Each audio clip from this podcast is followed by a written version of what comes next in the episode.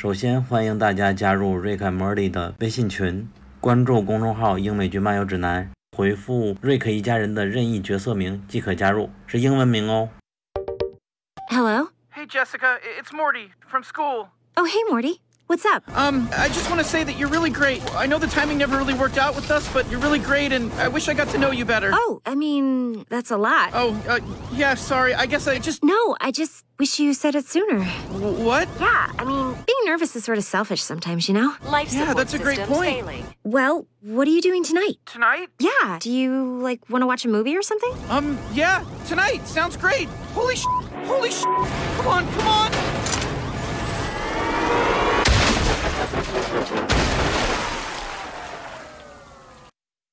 欢迎来到英美剧漫游指南，大家久违了。我是陆小鸟，我最近最喜欢的剧是《鹿角男孩》，咦。然后悠悠，Hello，大家好，我是重力选零号土著。最近最喜欢的剧是《骑小计程车》，叛徒，公贼。好了，我最喜欢的英美剧最近是《地下铁道。嗯哼，》，最不喜欢的是《鹿角男孩》嗯衣柜，哦，大家好，我是衣柜。我最近就没看什么新剧。那你来看什么？大才是公贼。我都不知道“公贼”是什么意思啊！你没有玩过《极乐 DISCO》吗？我什么都没有玩过，我是一个没有那还讲什么游戏？大家看到标题了吧？今天要聊的是瑞克和莫蒂六零一集。等一下，确定是六零一集？嗯 刚穿越回来吗？嗯，还是五零一吗？难道？哦，五零一。五零一自带好吧自带501 BGM 吗？呃，大家看到标题也都知道了，今天我们录的是瑞克和莫蒂五零一集。我们想把这个做成一个接龙的活动啊，但是不知道能不能成功。总之，我们先录了第一集。呃，这个接龙活动的意思就是，我们打算不只是自己英美剧漫游指南一个播客的主播，或者是不只是我们播客来聊瑞克和莫蒂，也有可能会邀请到别的播客一起来，也有可能是把别的主播或者是别的领域的很懂瑞克莫蒂的人来邀请过来。我们先聊第一集，然后第二集交给他。如果我们成功了，那你们就会在结尾上能够听到应该在哪里收听，也有可能是在我们节目里啊，大概是这样子。然后，因为它是一个我们想新尝试的短节目，我们这次的设定就是比较简单的聊一下单集的剧情，然后去延展一些里边的梗。我们觉得瑞克莫蒂啊，或者甚至是九号密室，如果来年有的话，我们想试试单机聊该怎么样吧。所以我们请来了佑佑、重力前土著和衣柜，人家以为是邀请了三个人。这就意味着关于这部剧的介绍，它有多么好看这些事情我们就省了。具体你们可以去查阅我们之前录过的第十五期和第二十期两期瑞克莫蒂的节目，和出个字幕组一起来录的。当时我们用两期节目来介绍了第四季的瑞克莫蒂。OK，那我们就先从剧情开始聊好了，直接说五零一讲的是什么？就是这一集就是开头，呃，又像之前每一集的开头一样，就是 Rick and Morty 一次冒险当中，他们不小心降落到了一片海洋之上，然后没想到 亵渎了他们的海洋和陆地的一个神圣的一个条约，然后就惹怒了海王。海王是叫 Nimber Nimber 先生，然后 Rick 好像一副天不怕地不怕样子，但他特别害怕海王，然后 然后就他们就把他请到了家里，想要跟他谈判。其实他他的故事本身是接的上季的结尾的，是上季某一集的结尾，是最终一集吗？哦，应该不是。我不记得了。就总之，上一季某一集的结尾，Morty 把瑞克救出来，两个人开飞机逃离那个星球，然后嗯，以为要坠毁之前，给他心爱的 Jessica 打了一个电话，然后 Jessica 跟他说。有机会我们见个面，一起看个电影吧。然后他就找到了希望，我就要活下来，活下来，然后就活下来了嘛。奋不顾身的降落到海上，遇到了 Mr. Nimbus。嗯，然后另一边是 Morty 就不断的通过时空门就穿越到了一个异世界，然后异世界和地球的他们时间的流速是不一样的，可能地球这边只过去几分钟，然后那边就已经过去几个世纪了。因为这个时空差，然后就引起了非常多的误会，甚至最后就爆发了战争。然后这个是 Morty 这边的一条线，对，然后同时他是把自己的女神 Jessica 就邀请到了家里，两人进行了一次正式的约会。然后另一边是爸爸妈妈这边。他们就是在那个心理医生的建议下又重归于好，然后就想要跟海王 发展一些三人行的 不可告人的关系。嗯，就是这一集简单的主线。然后我想请问的是，这个海王 Numbers 他是第一次出现的吧？对，就莫名其妙冒出来的一个人。在结尾片花里边，我们也看到了主创说，这个人物是他们一直藏好或者一直希望有的一个人。他大概是说，瑞克在整个这个动画里只害怕一个人，就是 Mr. Numbers。我怀疑他这个说法，他没有真正害怕的人，并且这一集他表现的也没有那么强吧。但是他的设定就很有意思嘛。我们可以先聊聊他主要参考了哪些。一方面是海王，另外就是他好像是一个 很健美、有喜欢摆 pose、gay gay 的一个感觉，应该是参考了什么吗？我只是觉得他的造型特别让我想到那个那个《生活大爆炸》里面他他们 cosplay 的那个海王，就就感觉非常矬的那种形象。就让我感觉他们好像就美国的那个就影视里经常恶搞的海王的角色，都是那种看起来非常挫的形象。黑袍纠察队里的那个海王，然后也是一个 就非常拉垮的一个形象。呃，其实我想说的是，就是出国字幕组给他翻译的，就是那个名字是直接意译的嘛。雨云雨云君，但是因为中文这几个字儿放在一起，其实很容易念错，就很多 人念成了云雨君，就变成了一个中文语境特有的笑话。并且排列顺序错误的话，不影响字义的理解。而且这个人本身又特别的浪，就很符合那个念错的云雨君的那个感觉。那知道海王好像也没有什么毛病。所以，海王也难以幸免。然后我们可以看到它的设定啊，一方面它真的是个海王，能够 召唤潮汐把海水引过来，而且控制着各种的大小的鱼虾。最终签合同的那个人是是什么来着？有以八爪鱼吧？对，还有一个秘书，然后帮他登记，你可以成为海王的三 P 对象的 那个是什么动物？是个海星。嗯，这一集可能最大的亮点就是提到了姥姥叫什么，因为之前就是姥姥这个角色总共只出现过一集嘛，但是偶尔会在其他一些故事线里提到说。这个人的死对于瑞克老爷的影响怎么怎么样？好像开始就是海王见到还是结尾的时候说我们曾经是特别好的朋友。后边说的，对对，那你背叛了你的亡妻戴安，对吧？应该说的是这个意思，就是姥姥嘛。嗯，对。而且在彩蛋里边是贝斯和 Jerry 他们两个人就是去找海王的时候，海王还说了一句他绝对能懂你们想干嘛。有人就理解说会不会是呃姥姥姥爷跟海王也搞过三 P？啊，我确实是觉得云雨君啊，雨云君有可能和瑞克有过一段吧。他在这里边觉得这个人他就是很傲娇，他表面上对他生气，但实际上都是充满了爱的，应该可以这么说吧？就跟老爷的脾气特别像，像吗？还挺像的，那个傲娇的劲头。老爷也并不害怕他。然后他也知道对方肯定不会做出什么事情来，就把他邀请到家里，请他吃好吃好喝就好了。嗯，姥姥就是戴安姥姥那个事情，我一直觉得这个人可能不会有特别多的篇幅，就是大家吹的太多，我反而觉得说这个人可能就是就说说他而已。不会对他的故事有什么展开，但是这次看来还是要有展开的。但其实我不是很希望说看到特别多，我也不知道为什么，就不是很想看到特别多这方面的内容。就是瑞克更加真实、变弱的有人类情感的一面了。嗯嗯，有可能吧。但为了让这个世界丰富，早晚有一天他也应该出现的吧。但是在他。逐渐那个的时候，就是其他的角色好像也并没有太多的，就是反而是 Jessica 这个以前存在感不强的角色，这一季突然有了很大的提升。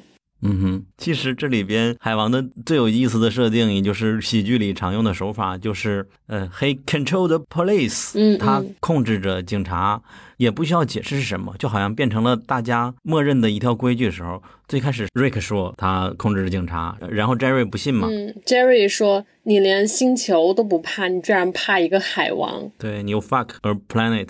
然后到结尾的时候，大家问为什么的时候，Jerry 直接说 He control the place，他就已经接受了这个设定了。嗯，控制警察这个梗，你们还有其他联想吗？我首先联想到的是《银魂》里边那个 Just Way，大家就说什么是 Just Way 啊？大家就会说 Just Way 就是 Just Way，也不会解释 Just Way 是什么。哦，你知道那个那个炸弹吗？嗯，里边整集都在强调 什么是 Just Way 啊，一直在问啊，Just Way 就是 Just Way，就是故意不说。想起个类似的是《暗黑》里边那个，就是不有一个独眼的警察嘛，总是在问说你这个眼睛怎么瞎了一个？然后就是不让他说。但那个应该不幽默是吧？对，就是他这个情节是比较零散的，就第一季出现一次，第二季出现一次，第三季出现一次。嗯，就看到有有的人说，就是五零一这一集，Rick 就是又连续的被削弱了，因为前面的第四季、第三季的时候，其实就感觉 Rick 从一个神就是不断的被削弱，但是这一集他是。物理、生理上的被削弱了，就是之前只是觉得他的人格可能从一个神，就神格降到了人格，就拥有了人类情感，但是在这里好像就是连海王都打不过。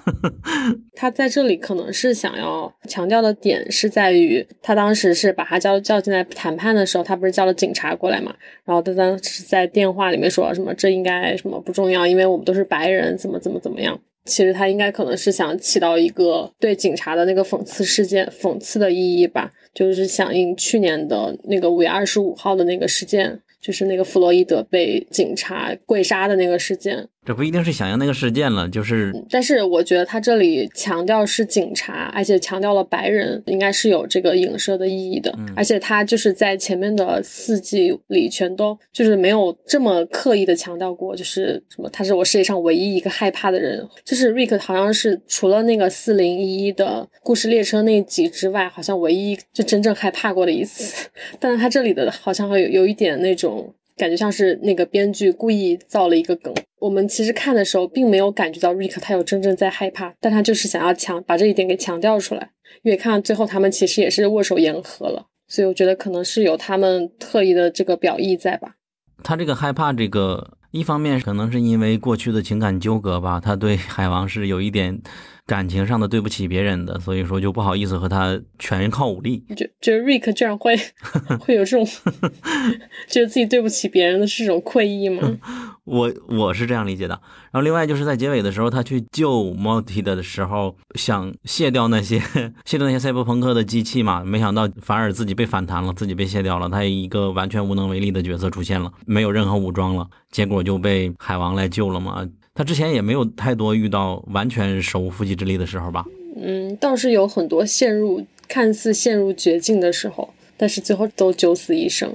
嗯，一般都是他自己就能把这事解决。其实我有一个感觉，就是因为这个剧它一直都有那种就是打破第四面墙的情节嘛，包括最近出了一个 Summer 的视角出了一个抖音小视频，也是一个打破第四面墙的一个视频。但这一集里头破墙的人是 Jessica，嗯，就虽然大家可能都关注到说他变成了一个神棍了，但他实际上说了一句话，就是我在这个故事中到底是是什么样的角色？就我听见这一句话，太好了，你终于知道自己角色定。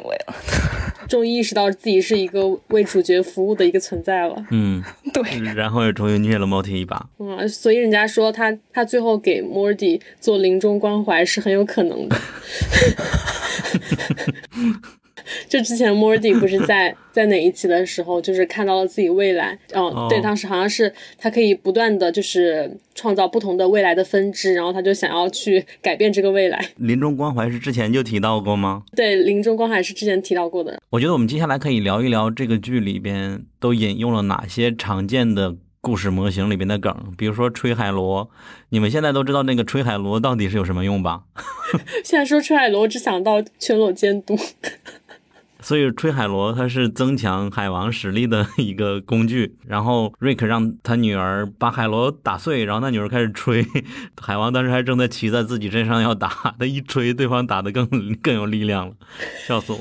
那我们现在就开始聊另外一个版本的故事了，也就是纳尼亚世界里边的故事了。衣橱里到底有什么？它里面直接就提到了说有什么那个纳尼亚传奇嘛，就几乎完全一样的那个设定。打开一道门，里边的时间流速不一样。然后还特意吐槽了一下，说我才不是什么信上帝的海狸，因为这个书就这套书比较让人诟病的一点就是非教徒不喜欢的一点就是这个书它的宗教说教感特别强，里边随便一个会说话的动物。就是有人类思维的动物都会强调说啊，那就是阿斯兰，那就是神，就之类的这样的对白。哦，呃，第一个让人很纳闷的就是，他本来就是送了一瓶酒进去，当瑞克把几瓶酒、一箱酒放到那个里边之后，相当于这一家是狗吗？狗星球是狗爸狗妈吗？是狗星球是吗？它是 h o 就是蹄子的意思，就是牛或者羊。哦啊。我在 B 站上面，就我看 B 站上那些解说，光解说就出现三个动物，但实际上是牛或者羊。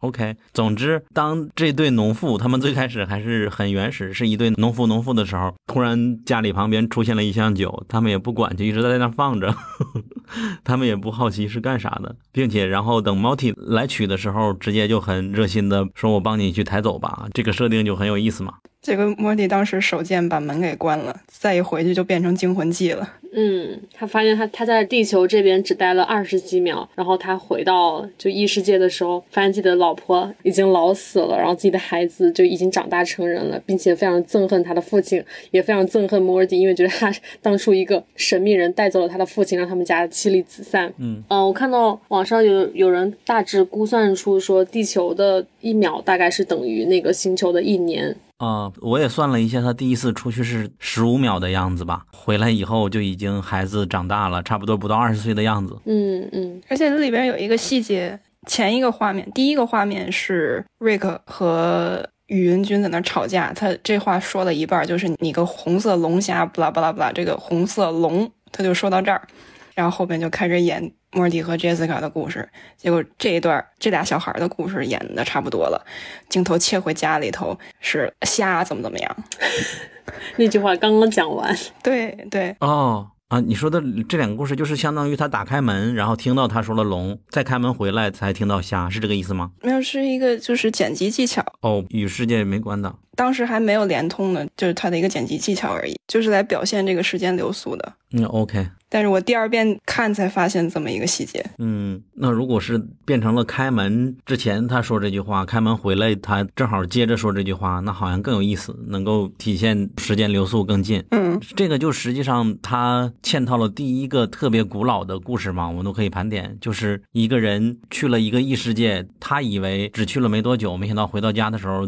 嗯所有的人都已经老去了，这就是我们无论是中国古代的传说也有，西方希腊的传说里也有类似的故事吧？嗯有吧？好像也有那种传说，说一个飞机开到了什么什么地带，嗯乘客突然之间就消失了，然后他们发现那个飞机的时候，发现里面空无一人，但是那个茶杯还是热的，嗯然后就说这个飞机它的型号好像是什么几个世纪之前嗯，没错。的那种型号，就好像是有有这种 民间传说。然后那个那个星际穿越的里面那一集也是，他们到了一个就是重力比地球要小很多的一个星球，因为重力比较小，它的时间流速就非常的快。然后等他们回到那个飞船上的时候，然后那个飞船上的那个人已经就已经在上面待了好像十几年还是二十二十多年了。嗯，因为瑞克莫蒂他本身最会玩的就是把这些古老的故事、经典的故事模型搬到这里边来，而且一般都是通过瑞克或莫蒂他们某一个科技啊、某一个发明啊，或者是某一个设定。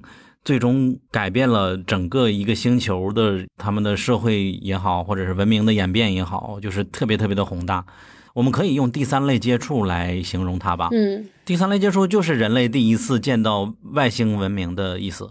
最初就是一箱酒放到那里，然后来了一个大家也不知道是什么的人人的人类，这个叫第三类接触还是第一次接触啊？第一次接触是是星际迷航的概念，就是指就两个文明有过第一次交流。但是星际迷航里同时也有一个概念，就是说，呃，星际联邦到达一个文明进程和联邦不太一样的星球的时候，不能参与到他们的文明进程当中。第三类接触，它是按照就是接触的形式，比如说目击是第一类接触，呃，那个说话或者说听到声音是第二类接触，第三类接触就是面对面交流。呃，所以我觉得瑞克莫蒂这个本来最初的这个异世界的故事模型就是一个人类文明的第三类接触，我们甚至可以延伸到二零零一太空漫游里边的黑石碑嘛，最初在那些猿猴的面前出现的黑石碑对他们的影响。嗯，这个酒和那个莫尔迪的意义确实跟黑石碑的意义还是挺像的。对，那个是影响了猴子的那个文明进程的。啊，没错，只是它在这里边加速了，因为这里边人类文明已经有了，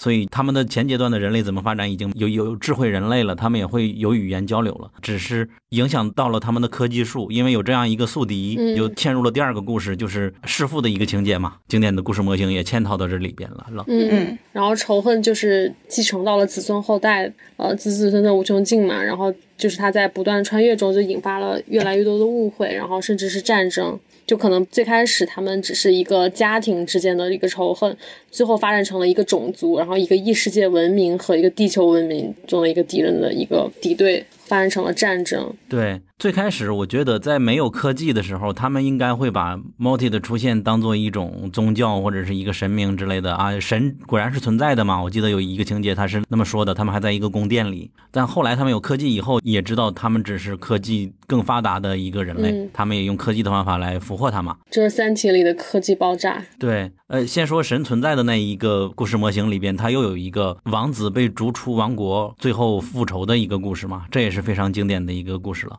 王子最终也被背叛了，而且当时的国王，也就是他父亲说，最终他总有一天会回来的。那个王子就不相信，因为这个原因他被逐出这个王国了。然后王子就开始在外边，最终回来弑父，相当于借助了邪恶的力量吧，重新夺权。夺权之后，马上莫提又出现了，原来你没有骗我。当然，他首先被杀还是被那个邪恶的势力给杀掉了，而与他没有什么大的关系。嗯，又是一个轮回。它这个里面其实它这个时间流速是一个挺古老的概念，我觉得它嗯比较吸引人的地方就是它把这个由于这个就相当于就一个黑石碑一瓶酒引发的就文明大爆炸的这个进程，嗯就是以一个非常短的，就是十几分钟、二十几分钟的呃容量就浓缩在了这里，感觉是在非常小的体量里就表现出了非常就是很宏大的场面吧。然后它这个地方有一点让我想到那个《爱死机》第一季的那个，就是他们打开了一个冰箱，发现了一个猛犸象，然后就由此就开启了发现冰箱里其实也是有一个呃文明的存在，然后他们其实一点点的小的操作就可以让那边的文明就是进程就是不断的加速。嗯，正好岔题问一下，那个冰箱这一集的爱死机真的也是 CG 制作的吗？因为特别特别像真人嘛。哦，那集是唯一一个真人出演，就没有做动画的，就是那两口子。嗯，啊只有冰箱里边的内容是对，不然哪来的猛犸象？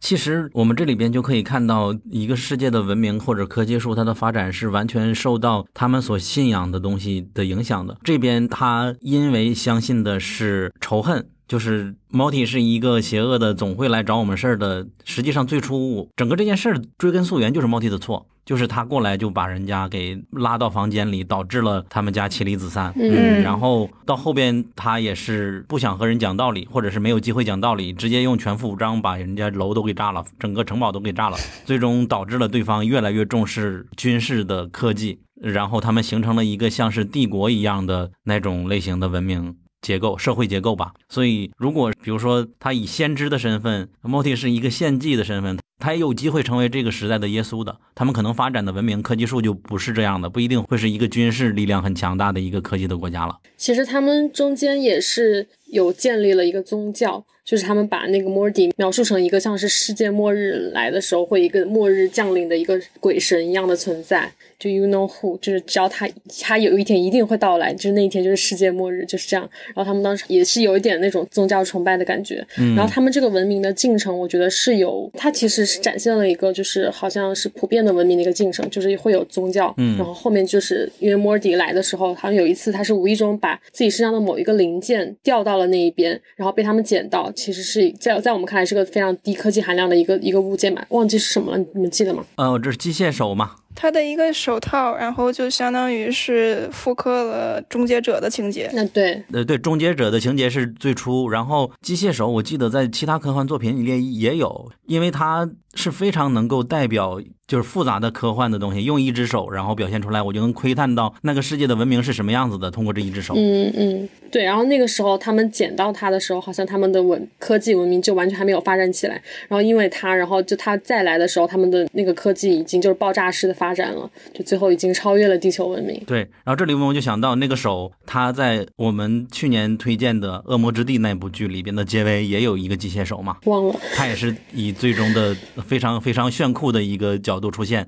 我觉得这个手是非常非常有的聊的。哦，想起来了，想起来了，是那个小妹妹。对对，那个小妹妹嘛，还有 Loop，就是《环形物语》那个剧里边也有一集是有关机械手的。我我觉得机械手是很科幻、很酷的，反正我个人非常喜欢的一个概念了。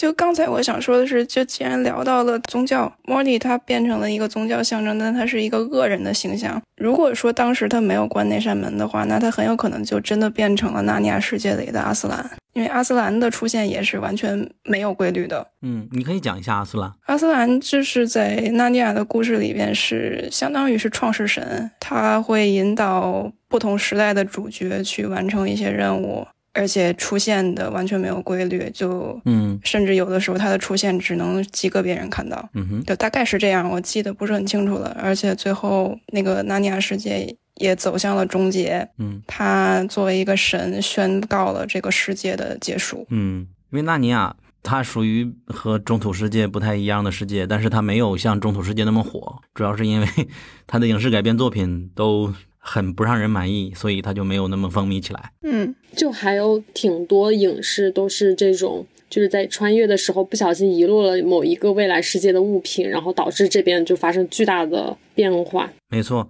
最终的文明它就变成了。呃，我不知道那个是第几阶段的文明，反正是最后几个文明之一了。Moti 是自动就被一个 AI，相当于是人工智能抓到了吧？对，然后人工智能说：“我这一生都在 study you，都在研究你。一开始我会仇恨你，后来我就想知道，想去了解你，但是我一直没有去了解你。我会想我是谁。他这个时候已经超脱了，好像是 AI 有了人类意志，然后也不知道自己要不要仇恨他。然后 Moti 说：‘你别跟我废话，快把我放下。’然后就把他放下了。同时他也把那个 Jessica 也给救出来了，往外跑嘛。这又又是一个科幻里常用的奥创这种类型的这种设定也出现了。而且那个 AI 有蛋蛋，突然色情。”想不明白。好吧，不愧是你。其实我对这种论调已经有点麻木了，尤其是从西部世界开始再说啊，我是一个机器人，我变成人类了，我应该要怎么样啊？这些论调，我到底是人还是我是谁？哎呀，因为它始终没有突破，概念也停留在这里吧，我所以就有点疲劳。我不知道你们怎么看？主要是因为西部世界吧。西部世界简直那个描绘太像人了。关于机器人那个，我们之前不是还有吐槽，就是为什么大家的那个科幻设定里老是把 AI 对，就像刚刚那个衣柜说的，就是它设计的太像人类，他他觉得 AI 就是一定他们的邪恶的目的，往往最终就是要超越人类，成为人类，但其实他们本身就已经是超越人类的载体了。他们老是会有一个核心的问题，就是我的身份，就是身份认同的问题，但其实他们是没有这个，我觉得就这个应该也是属于人，就是人类在自己的思维里想出来的一个困境。对对对对，就是以一个 AI 的角度来说，它真的会因为我不是人，而是一个 AI 而感到困惑吗？我不知道，就是感觉这是人类的一个可能是有点自大的一个想法。对，嗯嗯，没错，因为他会觉得我是人类，所以我会更更高级，或者是就是更有实感嘛？不知道。就是每次这种作品出现，我们都会吐槽的一个点。对，就人类也想不明白，他们如果不想成为人，我到底要做什么？AI 也不知道。那不是二零四九吗？而且我想好奇的一点，赛博朋克鸟这个设定在之前也是经常出现的吧？懂的人说说。关于鸟嘛，还真的有人分析了一下，为什么瑞克会去吐槽，怎么又是赛博朋克鸟？鸟人吗？还是怎样？呃，对，跟鸟人有关系，因为鸟人变成了那个机器的凤凰人嘛。呃，而且在当初接待莫蒂的那个人，他的第三代不是有三个孩子嘛？就其中一个养了只鹦鹉，然后那个鹦鹉非常的长寿，一直到这一代人去世，最后变成了他们文明的一个符号。他们的国徽上面是有翅膀的形状的，嗯，包括那个勇士，他在时间尽头看到的也是一个鸟的造型。所以因为这个鹦鹉的存在，鸟变成了。牛头人文明当中的一个重要的象征，你不觉得很扯吗？很神奇的一件事情。又有想说的吗？没有。关于那个 Beth 和 Jerry 的夫妻关系，你们有什么想吐槽的点吗？就是他们又又又又又又一次感觉是在心理医生或者的辅导之下，或者他们自己的磨合之下也好，就是。又感觉又恩爱了，而且就是我刚想吐槽说，Jerry 就是即使是平行世界，他也也如此令人讨厌。后来突然突然想到这是第二季的内容。我想知道 Beth 之前也这么讨厌吗？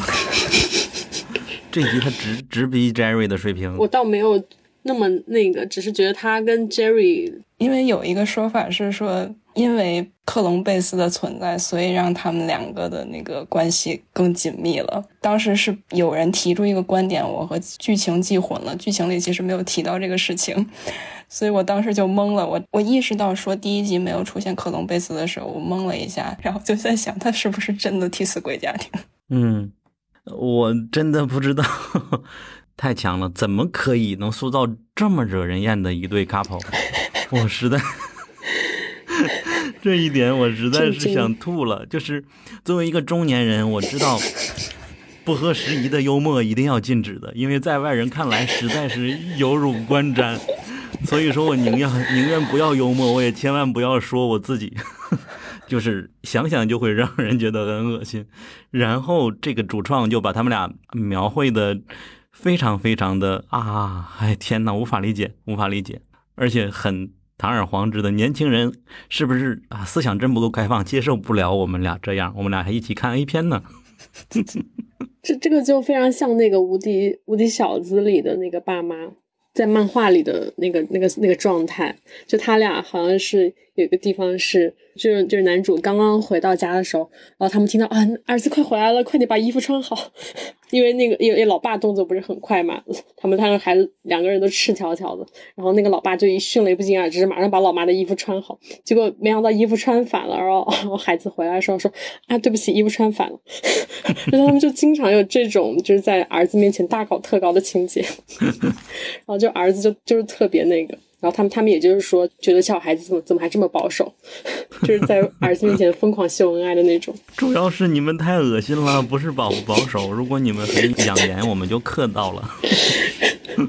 然后最终他们还有一个金句呢，呃，在进海王的门之前，我们两个是想想要做这个，还是为了对方想要做这个，还玩了一次麦琪的礼物。最终两个说，我们都希望彼此能够一起参与这个，呃，一种很恩爱，为对方着想，一起想要做这个，掩藏了自己实际真正想三 P 的一个 欲望。嗯，看起来很恩爱又很恶心，由此可见，爱情真的很恶心哦，悠悠。为什为什么要为什么要 Q 我？而且之前他们已经有过三 P 的趋势了。之前记忆寄生虫那集不就出现过一个莫名其妙的人吗？然后跟这夫妻俩两个人都搞得很好。紧身裤是一个到底是什么人会喜欢紧身衣的？就海王这种打扮的人，穿裤子了吗？他只是穿了一个内裤吧？就他给我一种紧身裤的感觉。啊，我明白你的意思。总要很健美。但你们不会联想到周周对吧？呃，还不至于，周周没有他骚。我觉得海王他这个这个造型、这个形象就非常典型的，我不能说是小丑型的角色，就是还是挺常见的一个这样的一个角色。嗯，这个角色在起码在海贼王里面是常见的，有几个反派是这样子的。好啦，还有吗？就是一些特别我们不知道的知识有没有啊？呃，我说一个吧，但是因为正巧最近。就是有一个群友提到了一个说什么穿越人的故事，嗯，然后说自己的一些电子设备啊、日历啊变成了二零二七年。嗯，这个里边那个那个勇士，那个牛头星的勇士，他说那个异世界的勇士来跑过来揍莫蒂的那个人，他叫亚当，而且他说的一句话是 “for future”，为了未来。实际上，这个可以对应到。前几年油管上一个类似的事件，就是有一个自称叫亚当的人，他坚信自己来自未来，然后然后要为了未来的文明走向等等，对世人进行一些指导，就是这么一个，你可以说是网红也好，说是一个都市传说也好，就有这么一号人，就是二零幺七年那个人对吧？不是同一个人，但反正是差不多性质的一个事件。哦，我突然想到了，我们还有一个设定科没有科普到，就是。一开始我们都以为是 bug 嘛，我当时说了 bug，然后衣柜纠正了，就是时间流动的问题啊。对对对，当时群里讨论来着，嗯，那个是因为那个门一旦开着的话，两个世界的时间流速就是一致的；没有开的话，就是按那个相对来算的。没懂你刚刚说的问题是什么？就是你看，最终 Multi 他在跑回来的时候。他和 Jessica 被那个机械手臂钻到门里捕捉到了。当时你就会想，那个机械手臂捕捉到的时候，嗯，他那个异世界为什么没有流速流过去呢？嗯，那实际上是因为门是开着的。一开始我们以为是 bug，或者说是基本一致的。而且有的时候他那个故事是从那个异世界的视角去看的嘛，异世界的流速慢，那实际上对于那边来说就没什么影响了。哦哦，当时是群里有人问这个吗？我以为你们说的是那个那个那个呢。哦，没有是吗？小小鸟当时问的那个、那个、那个是什么？不是有一个，就是有人问那个群里什么关于那个时间流速，他以为是那个时间不同，是因为那个门造成的，其实是两个世界本身的流速不同嘛。那个在群里也有所解答。对。所以说是可以在异世界里边待无限时间长也没关系，回去的话也差不了几秒钟。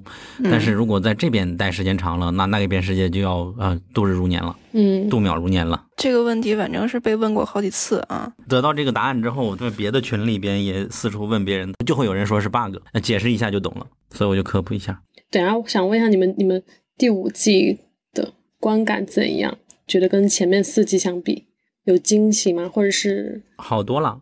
它和九号密室一样，都是远超之前的失望，对，一点也不失望吧。就是第四季好像有几集就没有那么好，这季每集都很高能，可以这么说，它穿插了很多世界设定吧。其实我也挺喜欢那个第五季，其实我是觉得它第五季它的设定没有给我太多新颖的地方，但它是把一个一些很老的设定，编剧嘛，就揉在一起，揉得很好看。对呀，就编剧能力强嘛。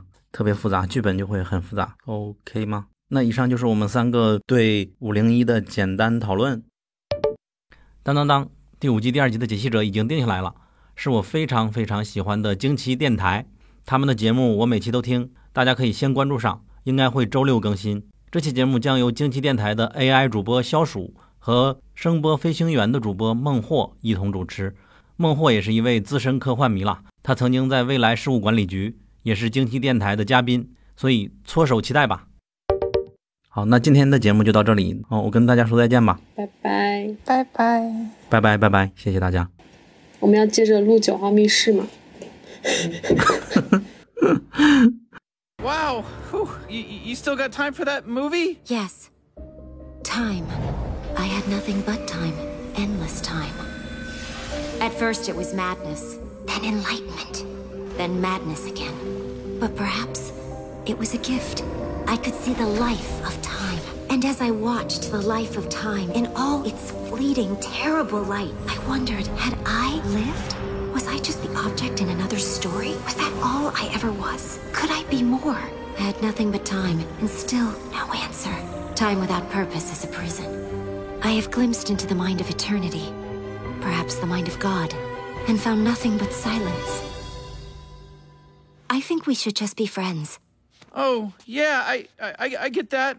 Guess we missed our moment. Yes, but there will be more. For both of us. Goodbye, Morty. Hey, how's it going? F off, I'm a time god. 如果你喜欢本期节目，希望你去苹果 Podcast 给我们一个五星好评。如果你想和主播们互动，欢迎来小宇宙 App 给我们评论哦。同时，网易云音乐、喜马拉雅和荔枝 App 也会同步更新我们的节目。 我们下期节目再见。